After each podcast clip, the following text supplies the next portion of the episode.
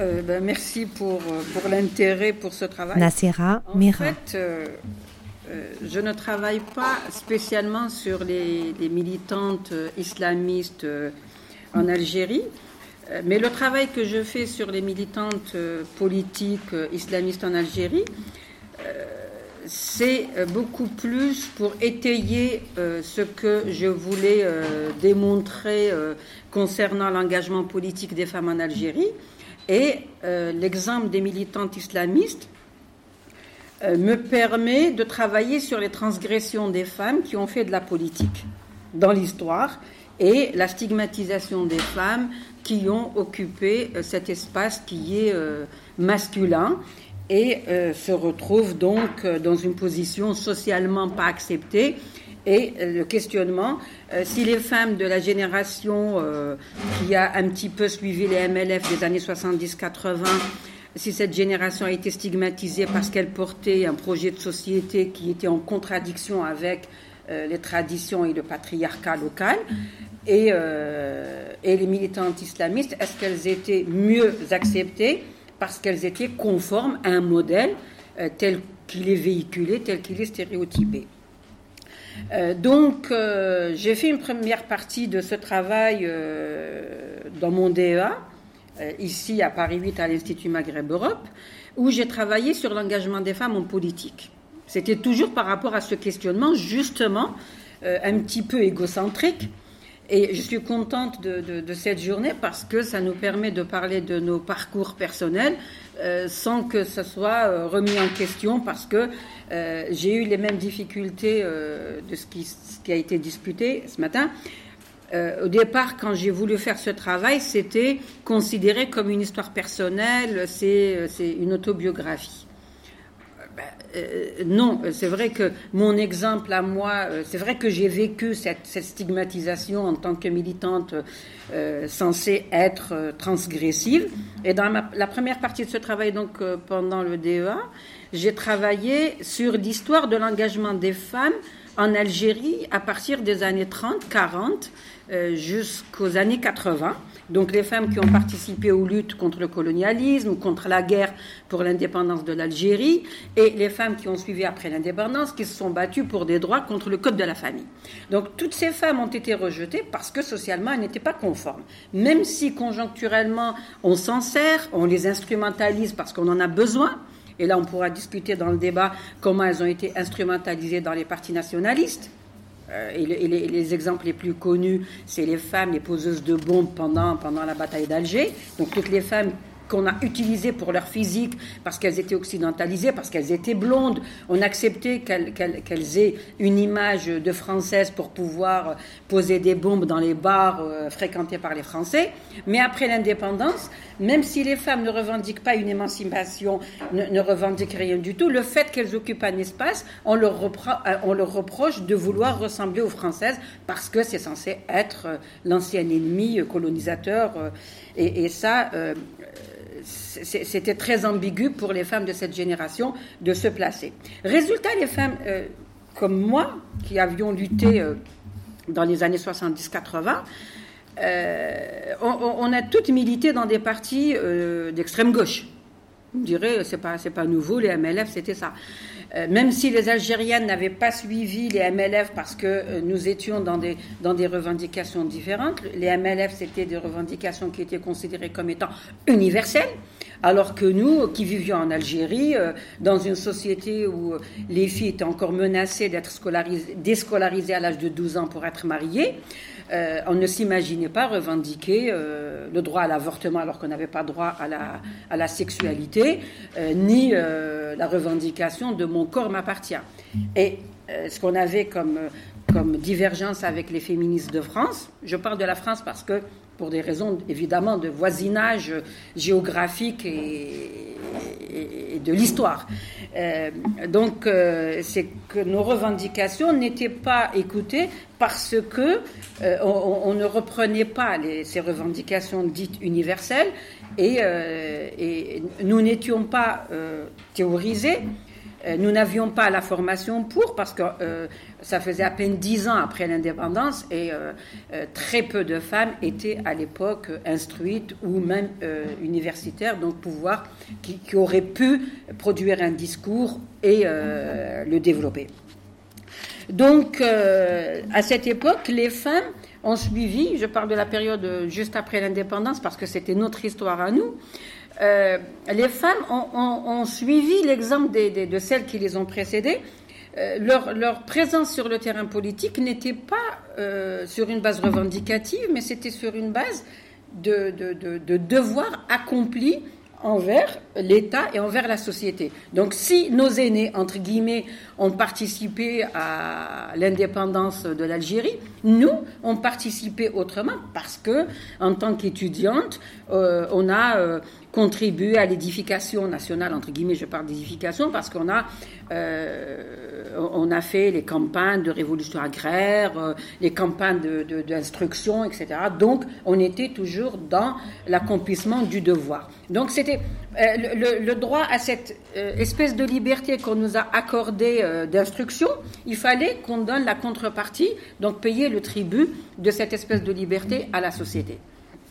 Et c'est ainsi que les femmes qui ont milité à cette, époque ne se sont pas euh, déclarées comme féministes.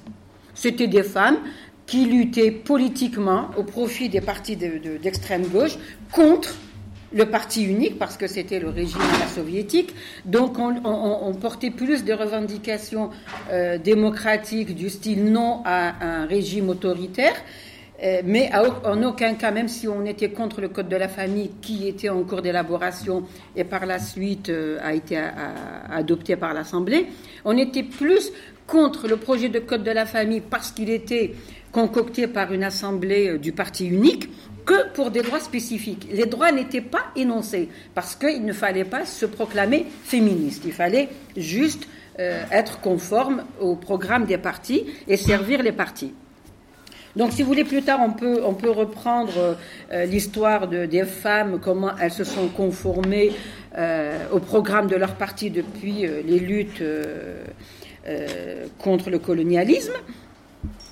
mais en ce qui nous concerne et en ce qui concerne tous mes questionnements dans la partie de, la thèse, c'est comment donc réussir à déconstruire tous les clichés, tous les stéréotypes concernant les femmes politiques comme quoi elles sont transgressives, et comment euh, des femmes qui par la suite sont arrivées presque en même temps que le, mouvement, euh, je dirais, pour, faire, pour, pour, différencier, je dirais féministe, même si à l'époque ils ne se déclaraient pas comme telles, et les femmes islamistes. Donc à la fin des années 70, alors que le mouvement des femmes se construisait, il commençait, même si c'était dans la clandestinité, à se créer des, structures qui n'étaient pas euh, reconnues. Euh, il y a eu une montée de l'intégrisme et des femmes ont émergé, donc à la fin des années 70, donc en 79-80, des femmes islamistes sont apparues sur la, scène publique euh, grâce au mouvement estudiantin. Donc des femmes sont arrivées à l'université, elles ont porté le voile, mais elles ont porté le voile politique, tout en euh, rejoignant le parti, le, mouvement islamiste dix ans avant qu'il ne soit créé. Donc cette génération de femmes euh, a, fonctionné euh, en parallèle au mouvement des femmes, en contradiction, euh, dans l'adversité, parce qu'elle, elle portait un projet islamiste, un projet où elle reproduisait un discours reprenant les valeurs nationales, traditionnelles, religieuses, musulmanes. Et nous, sans que personne ne nous pose de questions sur ce que nous voulions, nous étions considérés comme des femmes qui étaient contre la société, contre les traditions et contre la religion. Donc deux mouvements se sont, euh, euh, se sont euh, développés en parallèle.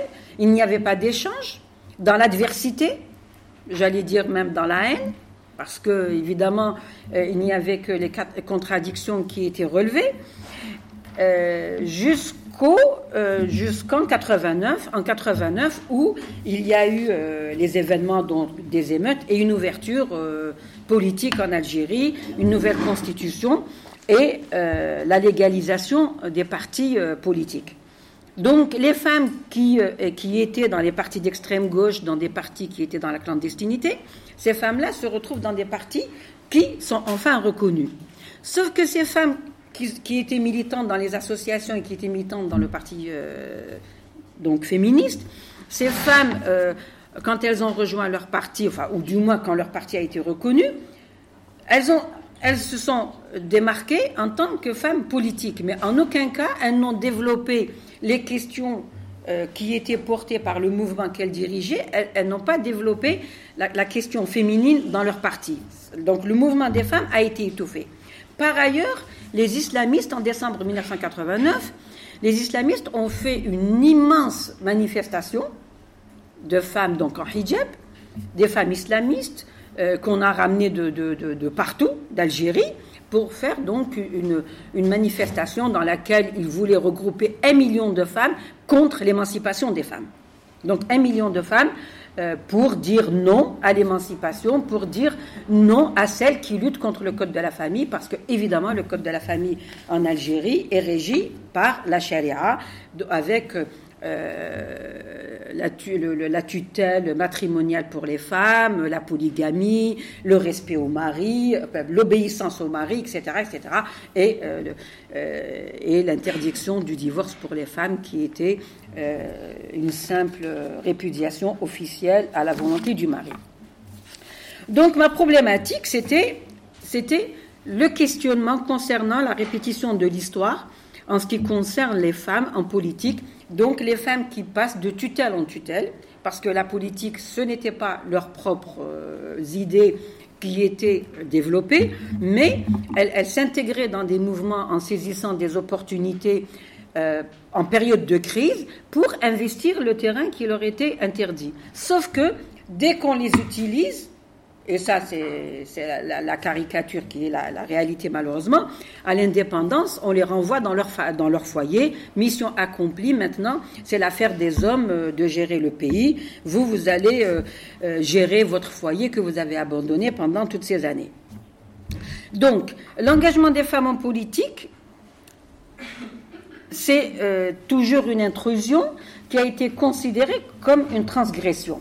Dans l'histoire, depuis euh, les années 30-40, lorsque les femmes ont commencé à adhérer aux partis politiques, donc les partis nationalistes qui ont commencé à l'époque euh, euh, à parler de l'indépendance de l'Algérie ou d'un projet pour une Algérie bien avant la guerre, les femmes ont commencé à adhérer et les partis politiques, dont l'un qui était l'UDMA, donc à la troisième adhésion des femmes, il a fait une conférence nationale avec comme problème euh, la mixité.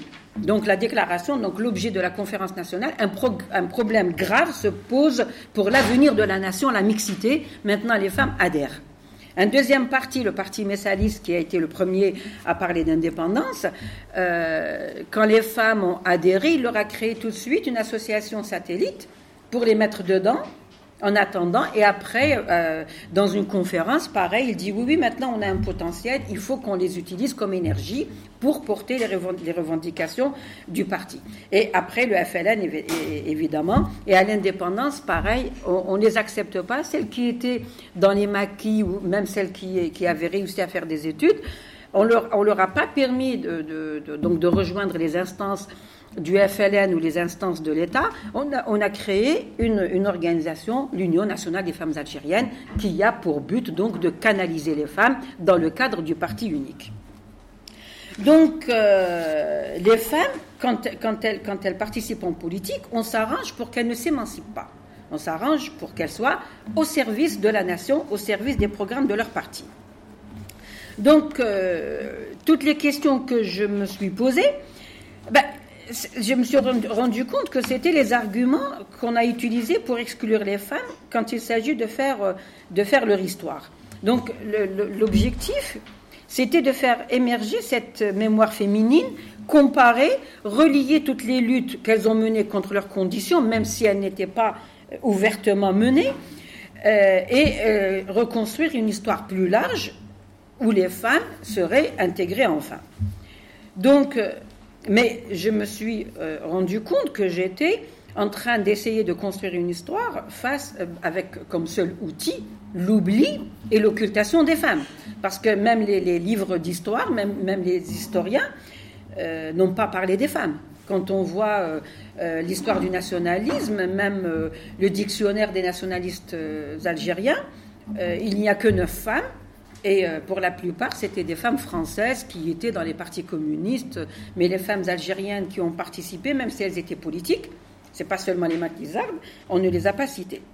Donc d'abord, comment rendre les femmes actrices de leur histoire et comment relier le combat et la présence des, islamistes algériennes sur le, terrain Est-ce que c'est des femmes qui sont considérées comme étant transgressives ou c'est des femmes qui sont euh, aussi instrumentalisées euh, dans, leur, euh, dans leur parti? Étant moi-même donc militante et activiste, ces femmes islamistes, je les ai rencontrées sur le terrain. D'abord, donc en tant qu'adversaires, mais par la suite, donc à partir des années 90-2000, c'est des femmes que j'ai rencontrées dans des débats où euh, on, parlait du droit euh, de vote des femmes et surtout leur droit à l'éligibilité. Il n'y avait que neuf femmes à l'Assemblée nationale. Et on a essayé donc de porter un combat pour que les femmes occupent le tiers de, l'Assemblée, comme préconisé euh, dans les instances et dans les recommandations internationales. Donc, sur ce combat-là, je me suis rendu compte que j'étais sur la même ligne que les, islamistes, alors que les femmes démocrates, qu'on appellerait démocrates ou qui font partie des partis qui ne sont pas islamistes, celles-là, elles disaient non. On ne veut pas qu'il y ait deux quotas, parce que si on augmente le nombre de femmes à l'Assemblée, on va augmenter le nombre de femmes islamistes à l'Assemblée. Bon. Sauf que ça, c'est un non-sens, parce que euh, s'il n'y a pas plus de femmes islamistes à l'Assemblée, il y a quand même le même nombre de députés islamistes. Donc si on doit mener un combat contre les islamistes, moi je suis prête à le mener contre les partis islamistes, et non pas contre le fait qu'il y ait des femmes islamistes. Alors que les femmes islamistes, nous, ont revendiqué le tiers, elles, elles tapaient sur la table pour dire nous on veut la parité. Parce que quand leur parti a été créé en 1990, ces femmes qui ont milité dans les associations caritatives islamistes depuis 79-80 ne se sont pas fondues dans leur parti, elles se sont constituées en groupe de femmes.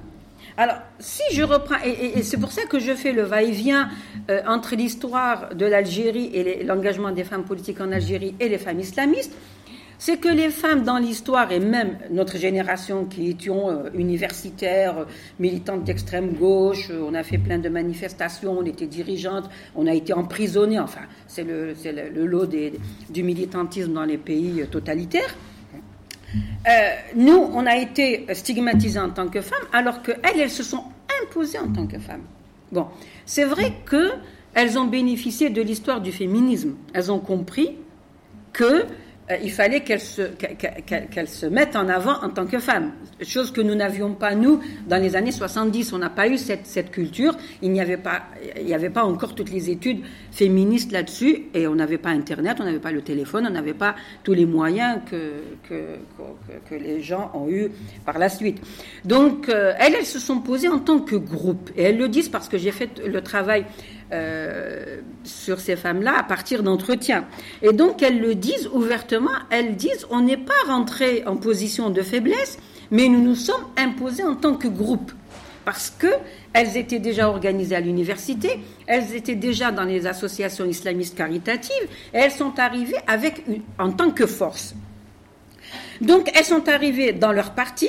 Déjà au départ, elles se sont imposées euh, pour un quota. Elles ont exigé les 10% de quota. Elles se sont engagées euh, en refusant les traditions.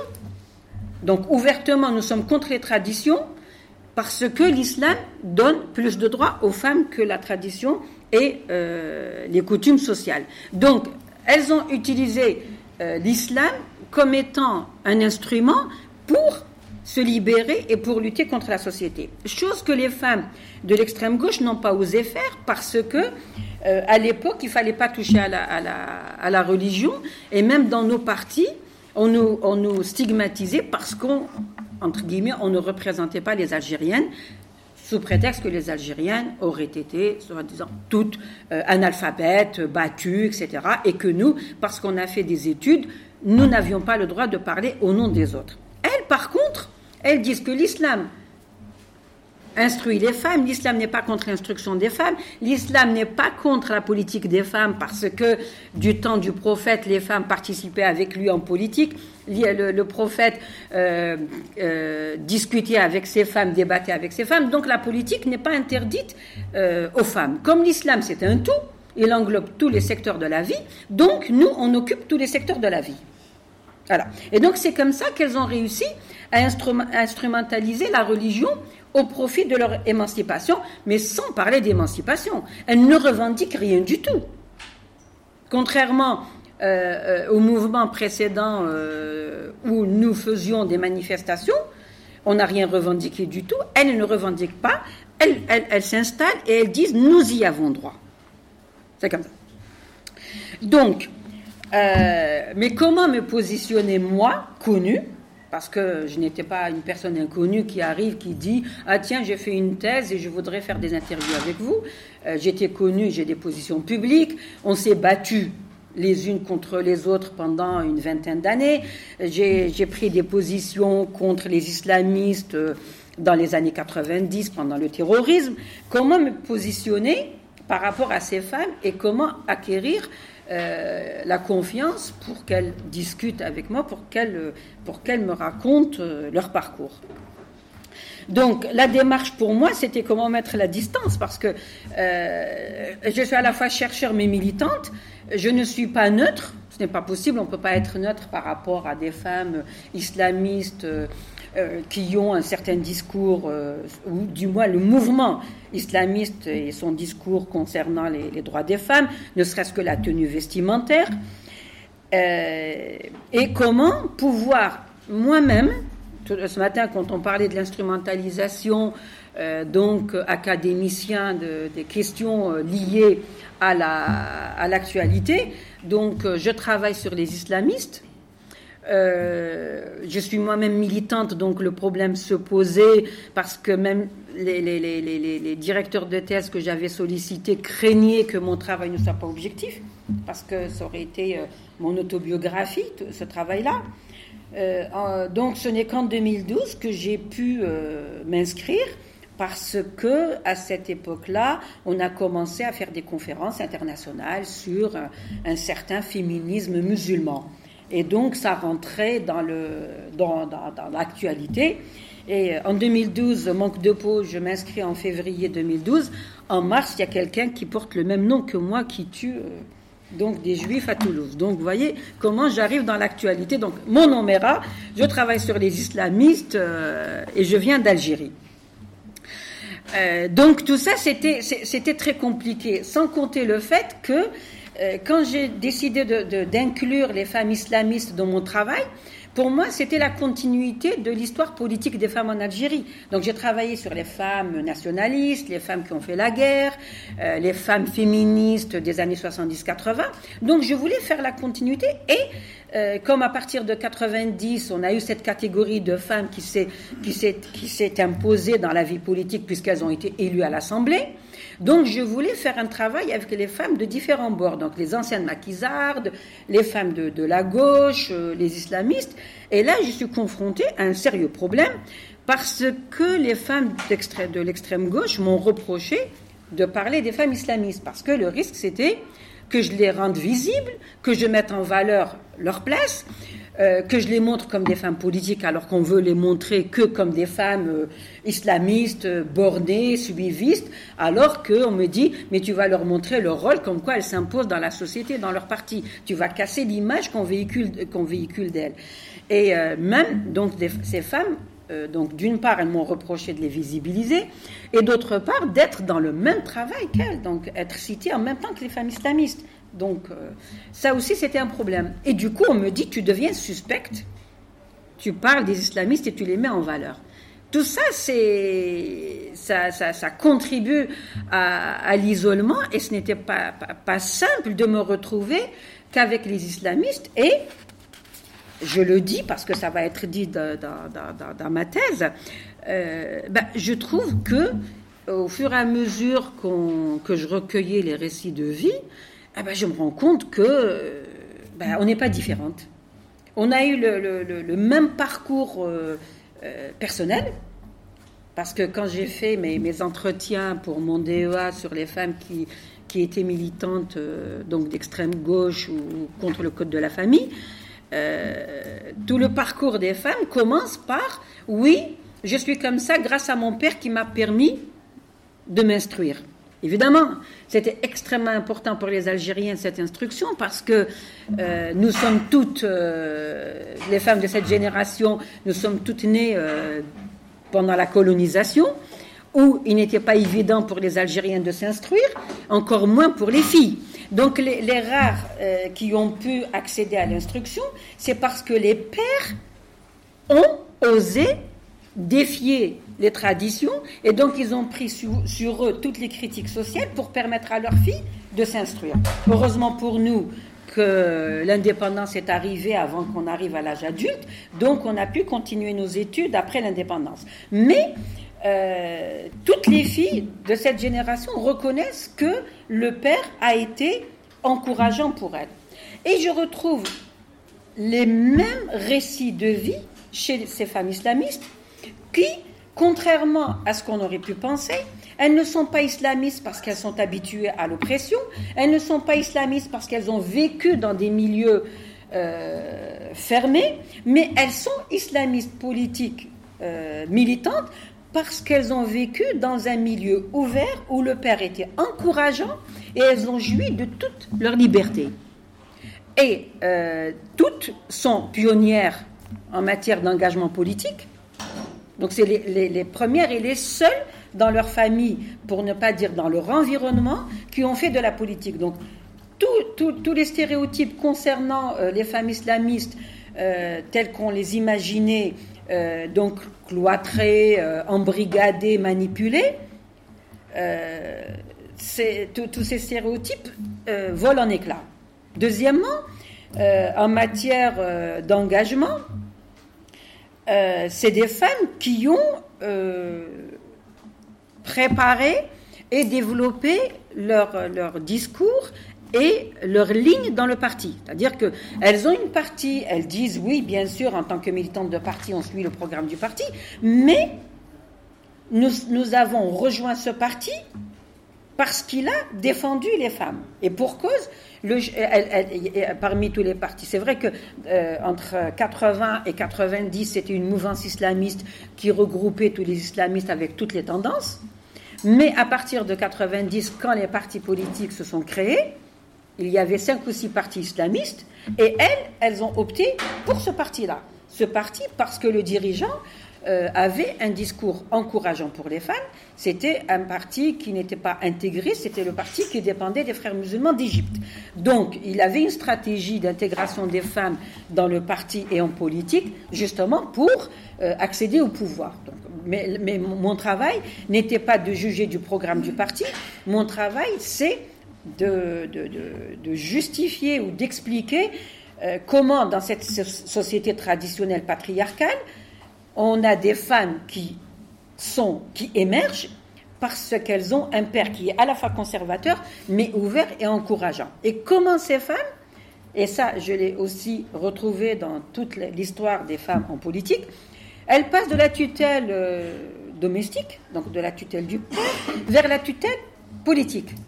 C'est-à-dire que euh, en allant faire de la politique, elles ne s'émancipent pas, même si elles se libèrent physiquement, elles ne sont pas dans une, émancipation totale parce qu'elles passent vers euh, le parti et c'est le parti qui joue le rôle de tuteur.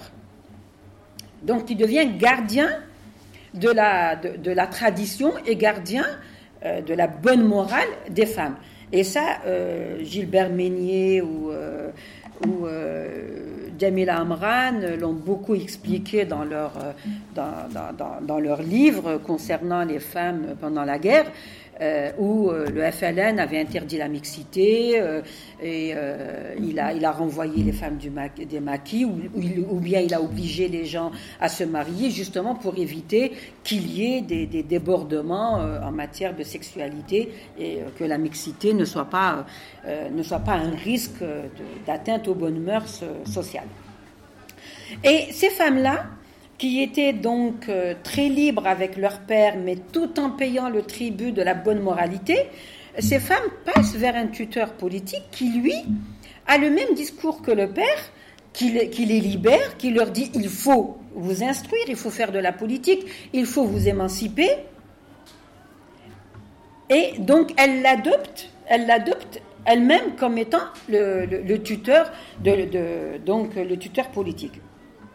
Et donc les transgressions qu'on voit, c'est la désobéissance à la famille, parce que dans leur discours, euh, le premier point qu'elles citent, d'abord c'est le rôle du père, ensuite leur désobéissance au père, et la, première et la seule désobéissance qu'elles ont eue au père, euh, par rapport au père, c'est le port du voile. Ça, c'était l'action la plus transgressive que ces femmes-là ont pu, porter, ont pu euh, ont pu mener parce que c'était transgressif par rapport à l'État. Elles étaient dans la clandestinité. Il était presque interdit de porter le voile, le voile islamique. Par rapport au père, par rapport euh, à l'environnement euh, et toute la société, parce que c'était une tenue importée, c'était pas une tenue algérienne. Et donc, c'était la première transgression. Et après, la transgression n'a pas été frontale, puisque la remise en cause du patriarcat s'est faite autrement, alors qu'elles euh, euh, qu'elles défendent la tutelle matrimoniale, parce qu'elle existe dans la religion musulmane et parce que notre mouvement l'avait rejetée, mais elles, elles l'ont déplacée. Parce que les mariages se faisaient dans le parti se faisait dans le parti. Bon, bien sûr, je vous dirais qu'à l'époque, dans l'extrême gauche, on faisait pareil. Hein. On se mariait entre militants. C'était rare où on euh, avait euh, fait des mariages à l'époque appelés petits bourgeois. On se mariait entre nous. On avait rejeté toutes les traditions euh, du mariage social, mais n'empêche que c'était, ce n'était pas fait ouvertement, on l'a fait euh, presque en cachette parce qu'on était étudiant, mais en plus ça s'est passé dans les années 70, on était dans une, dans une, certaine mouvance euh, euh, soi-disant émancipatrice. Alors que elle, la demande en, mari, en, mariage ne se fait pas directement au père, ça se fait dans le groupe dans le groupe de militants. Et après donc c'est le groupe militant qui va demander à la fille si elle est d'accord après les conditions sont posées au sein du parti. Ça veut dire que quand tu l'épouses, tu ne vas pas lui interdire de militer. Donc on les met face à face, ce qui ne se fait pas, même si théoriquement le, contrat de mariage existe dans la religion, mais socialement, euh, on ne met pas les conditions en dehors de la dot. Euh, là, c'est clair. C'est édicté, accepté. Euh, je continue à militer. Si je rentre tard le soir, euh, tu te débrouilles pour t'occuper des enfants. Euh, si je dois me déplacer, etc., etc. Donc toutes les conditions sont posées et jusqu'à présent, il n'y a pas eu d'exemple de divorce parce que le mari a dit un non, ou bien quand elle, quand elle rentre à une heure du matin, elle trouve la vaisselle ou non.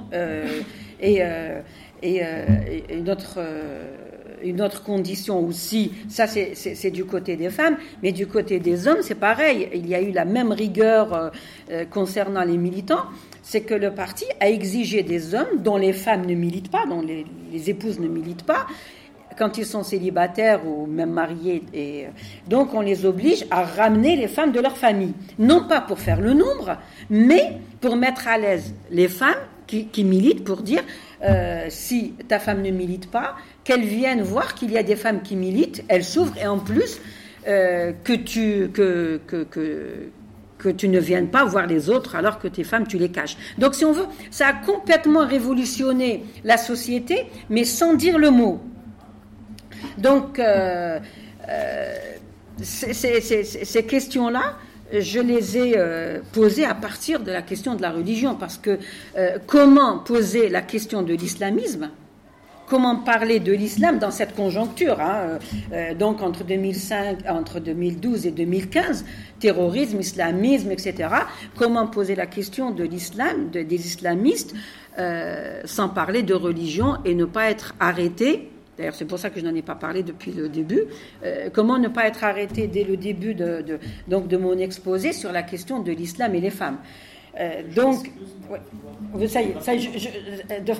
donc, euh, la question de la religion, je l'ai abordée non pas à partir de l'islam, mais à partir de l'indépendance donc des pouvoirs, à partir de de, la Révolution française.